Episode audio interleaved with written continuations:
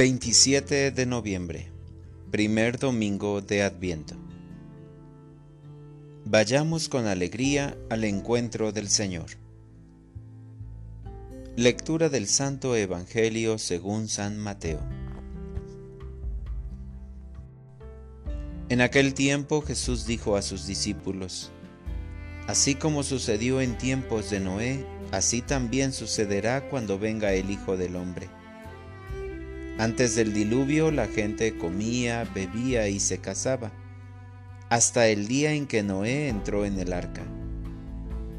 Y cuando menos lo esperaban, sobrevino el diluvio y se llevó a todos.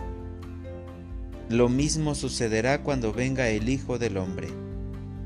Entonces, de dos hombres que estén en el campo, uno será llevado y el otro será dejado de dos mujeres que estén juntas moliendo trigo, una será tomada y la otra dejada. Velen pues y estén preparados, porque no saben qué día va a venir su Señor. Tengan por cierto que si un padre de familia supiera a qué hora va a venir el ladrón, estaría vigilando y no dejaría que se le metiera por un boquete en su casa también ustedes estén preparados, porque a la hora que menos lo piensen, vendrá el Hijo del Hombre. Palabra del Señor. Oración de la mañana. Velen y estén preparados. Señor, en este primer domingo de Adviento, tu iglesia inicia un tiempo favorable para prepararse y celebrar una vez más tu venida en nuestra naturaleza.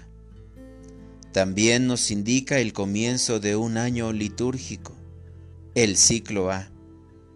Bendito seas, Señor, porque nos regalas un año más para crecer en la fe y esforzarnos en la construcción de tu reino. La frase clave para entender tu Evangelio es Velen pues. Palabras de Jesús muy firmes que parecen hacernos sentir miedo, pero esa no es la intención del texto. Su verdadero sentido es, ábranse a la esperanza, a la novedad, dejar todas las tristezas y heridas que cargamos. Hay que buscar nuevos caminos que aseguren su encuentro en este tiempo de Adviento, nos presentarán a Cristo como Rey de justicia, una de las tantas formas de preparar su venida entre nosotros.